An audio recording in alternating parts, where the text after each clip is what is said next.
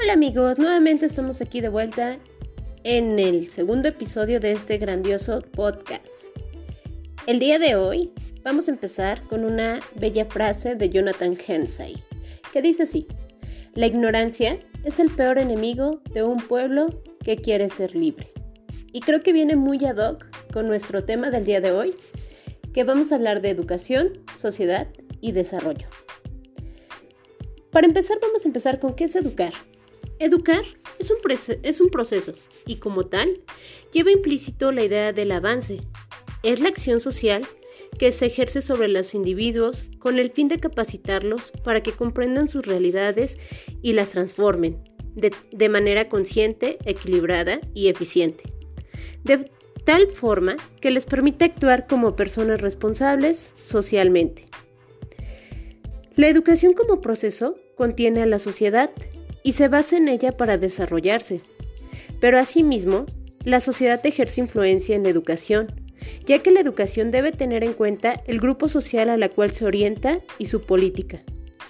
Para que una política educativa pueda convertirse en fuerza impulsadora del desarrollo de una sociedad, debe tener en cuenta las características de esa sociedad y asimismo, para que la sociedad se desarrolle, necesita entre otras cosas de la educación, y en esta relación aparece necesariamente otro elemento para formar la gran triada. En fin, para que la educación pueda cumplir ese papel clave en la sociedad, es necesario vincular a las políticas de desarrollo. Es imprescindible tomar decisiones sobre el desarrollo socioeconómico que se desea impulsar, sobre el tipo de sociedad que se quiere construir y, consecuentemente, sobre ¿Qué educación promover?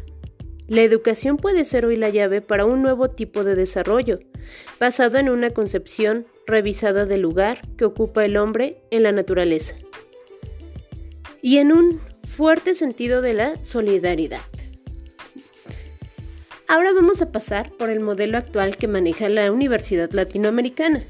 Bueno, la Universidad Latinoamericana maneja una universidad tradicional en ella se encuentra una parte elitista, perdón. ¿Qué quiere decir? Que goza de un privilegio, es humanista y muchas veces también privada. Otra, otra, otra consecuencia de este modelo, o que maneja este modelo, es eh, que es centralizado y de difícil acomodación a los valores democratizantes del mundo moderno. ¿Qué factores afecta este modelo? Bueno, muchas veces este modelo afecta la economía y la política. La, ¿Qué otra cosa afecta este modelo? Las iniciativas eh, reformistas y la explosión demográfica. Ahora bien, les hablaré un poco del enfoque histórico acerca de la universidad y la dependencia. Estudiar en la universidad en América Latina significa en buena parte estudiar a la propia sociedad latinoamericana a través de unas instituciones representativas de su superestructura cultural. Los procesos y fenómenos típicos de las universidades vienen a encuadrarse, por tanto, en los fenómenos y procesos más amplios relativos al desarrollo de la sociedad latinoamericana. De esta forma, es menester exponer brevemente las principales teorías que intentan explicar el desarrollo de América Latina para luego proceder al estudio de la propia universidad. Primero tenemos a la concepción lineal. Según esta concepción, el subdesarrollo no es más que una fase en el camino del desarrollo, fase que todos los países pueden y deben alcanzar. El camino del desarrollo es básicamente el mismo, y los países más atrasados deben repetir los pasos de los más desarrollados, haciéndose a su semejanza. El número 2 tenemos el dualismo estructural. La economía de los países subdesarrollados es una economía dual. Por un lado, existe un sector de elevada productividad orientado hacia el exterior, dotado de dinamismo. A él corresponde la producción de bienes primarios para la exportación. Por otro lado, tenemos un sector primitivo, de baja productividad o de subsistencia. Ese es el dualismo. Ahora manejamos eh, la teoría de la dependencia.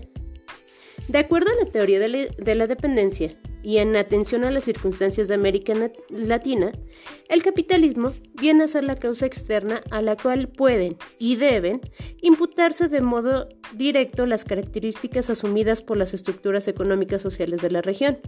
Sin embargo, este capitalismo implantado por la vida de la dominación va a tener un destino final al del país metropolitano. Pasará a formar parte del sistema capitalista mundial, solo que con funciones de subordinación y con calidad de dependencia. Pero vamos al tema que nos, que nos apasiona aquí, que sería la universidad y la dependencia. Cada una de las corrientes que ya les mencioné Independientemente de su posición frente al desarrollo de América Latina, derivan consecuencias para el desarrollo cultural o superestructural en el cual encontramos a la educación y específicamente a la universidad. Para la concepción lineal, en tanto el problema social es de modernización, las universidades van a cumplir con su parcela particular difundiendo técnicas modernas. Para el dualismo estructural, la universidad sería una entidad más, luchando por el crecimiento de la economía hacia adentro. Además, la universidad podría colaborar en varias de las reformas sociales necesarias, como la agraria. Sin embargo, la antigua objeción aquí mencionada subsiste. El identificar a la clase promotora de reformas sociales con la gran burguesía industrial nacionalista solo hace repetir una falacia, ya que esta clase nunca ha existido históricamente en contradicción con las clases dominantes de los países metropolitanos.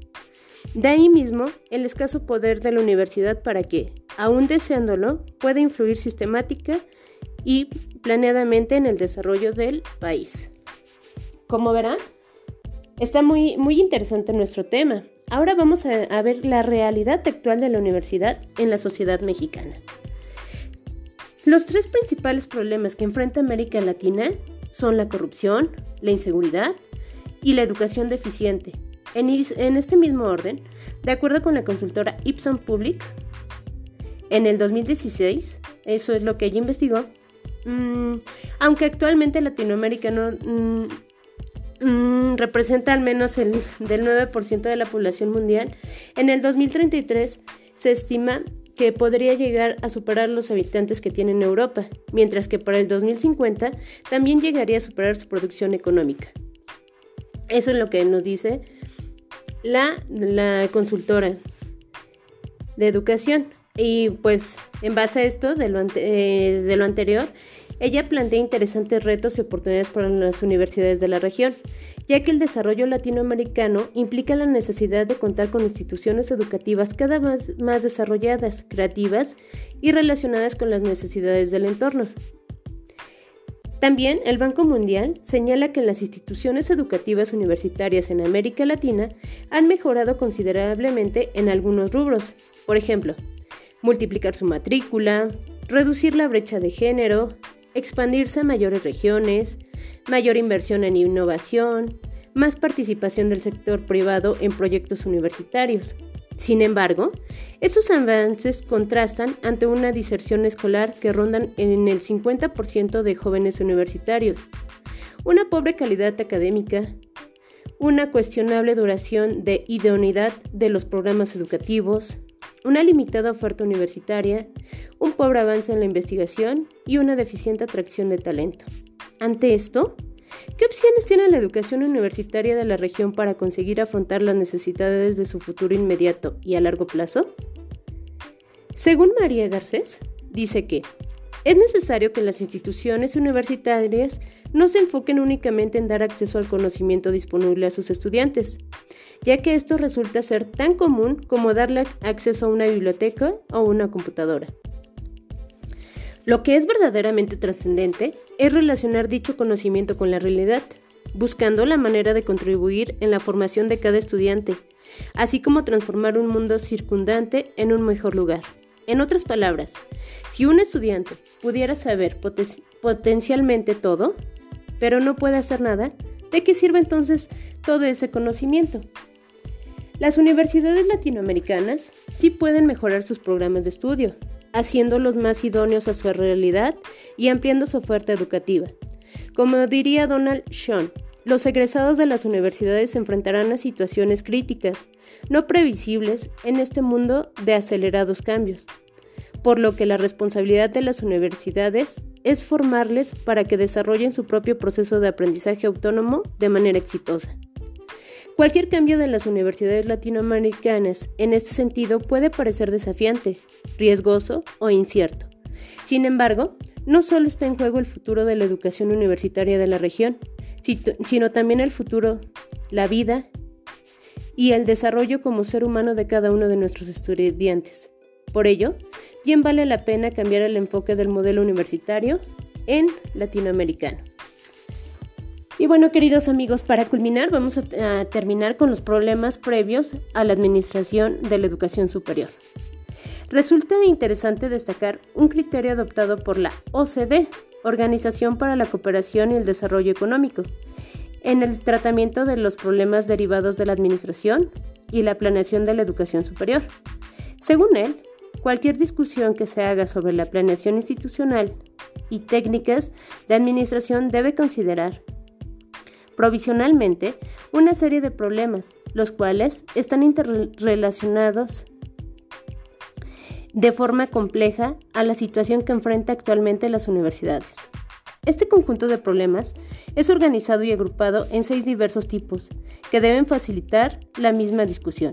A pesar de las limitaciones provenientes de las, de las diferentes regiones en América Latina y de los países, los miembros de la OCDE hacen una breve referencia a estos tipos de problemas por considerar que algunos de ellos pueden resultar igualmente válidos, aun y cuando en diversa medida para el, eh, para el examen de la realidad actual de la Universidad Latinoamericana.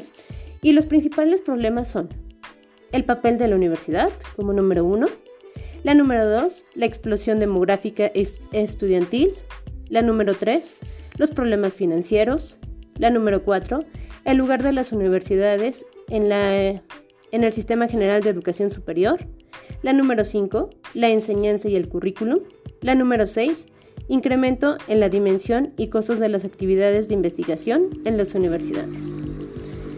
Bueno, mi querido auditorio, yo creo que por, por el día de hoy hemos concluido con este tema muy apasionante, muy interesante acerca de la sociedad, acerca de la educación y el desarrollo. Muchas gracias por su atención y espero que tengan un excelente día. Hasta pronto.